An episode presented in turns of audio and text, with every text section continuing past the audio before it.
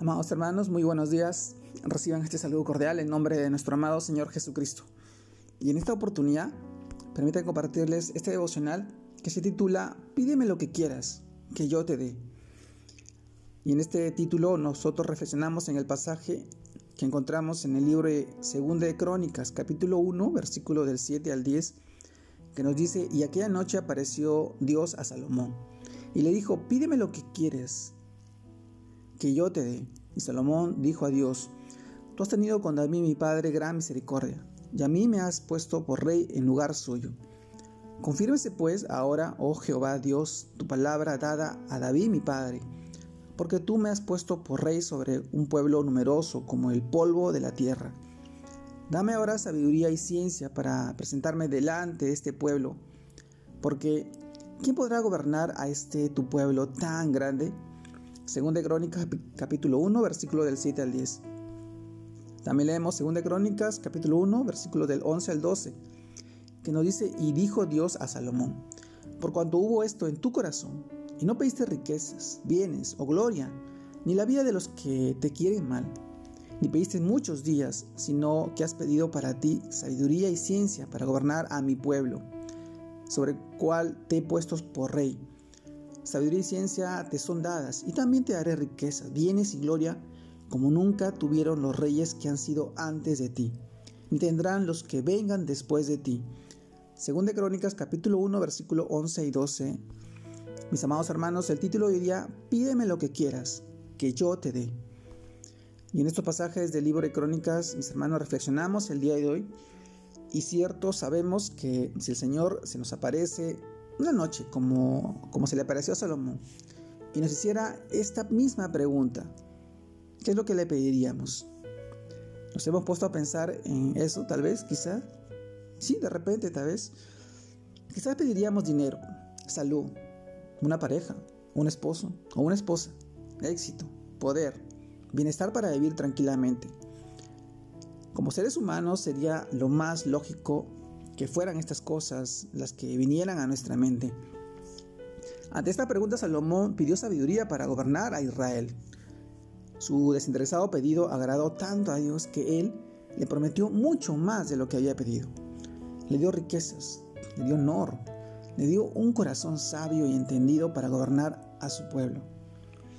Mis hermanos, quizá la sabiduría es lo que deberíamos pedir siempre, ya que la realidad demuestra que no podemos vivir la vida cristiana por nosotros mismos. Y por eso Dios nunca nos ha pedido que así sea. No nos ha pedido que permitamos, nos ha pedido que permitamos que Él viva eh, esta vida y, en, y a través de nosotros. Él quiere vivir a través de nosotros, pero recordemos que cuando oramos debemos estar seguros de que entramos a la presencia del Padre el Dios Todopoderoso, el Creador de todo, toda creación. Por eso debemos estar confiados que siempre esta expectante y, y anhelante búsqueda de Él, de, de todo lo que le pidamos. Mis hermanos, el Señor Jesús dijo en Mateo capítulo 7, versículo 7, Pedid y se os dará, buscad y hallaréis, llamad y se os abrirá. Mis hermanos, Él sabe lo que necesitamos. Él sabe todo lo que deseamos y lo que es bueno para nosotros. Y nos lo dará cuando el Señor nos dé la oportunidad de tener lo que más deseamos en el mundo. No llenemos, mis hermanos, nuestra lista de oración con cosas banales, perecederas. Pensemos también en lo eterno, en hacer la voluntad de Dios. Pidamos crecimiento espiritual, el conocimiento de Él. Pidamos que por la salvación de muchas almas y personas, familiares, amigos, tal vez que no, no se han acercado a Dios y necesitan de nuestro Señor Jesucristo en su vida. Mis hermanos, no debemos pedir que haga lo que nosotros queramos o podamos hacer. Pidamos que Él siempre hará por nosotros lo que nosotros no podemos hacer, lo que se sale de nuestras manos. Allí es donde se manifiesta su poder sobrenatural.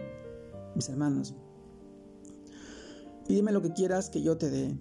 Nuestro Señor está dispuesto a darnos todo lo que le pidamos, pero Él tiene que ver una actitud nuestra, una actitud de que verdaderamente lo amamos, lo necesitamos en nuestra vida, que dependemos de Él, que estamos convencidos de que Él es soberano y tiene el control de todo. Él sabrá obrar de acuerdo a su voluntad en el tiempo, en la hora, en el momento, en el día, el año en el cual tú necesitas lo que verdaderamente eh, le has pedido. Hermano, este tiempo es importante en nuestras vidas. Acerquémonos al trono de la gracia, acerquémonos a su presencia en oración, en ayuno, en crecimiento espiritual a través de su palabra, a través de, las, de la escritura, de la Biblia, escudriñando cada pasaje. El Señor te habla a través de su palabra para que tú puedas tener entendimiento y buscar de Él cada día y cada mañana.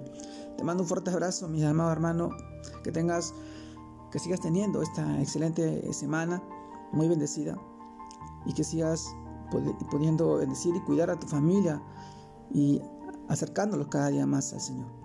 Saludos a todos mis hermanos. Un abrazo grande a la distancia. Dios los bendiga. Dios los guarde.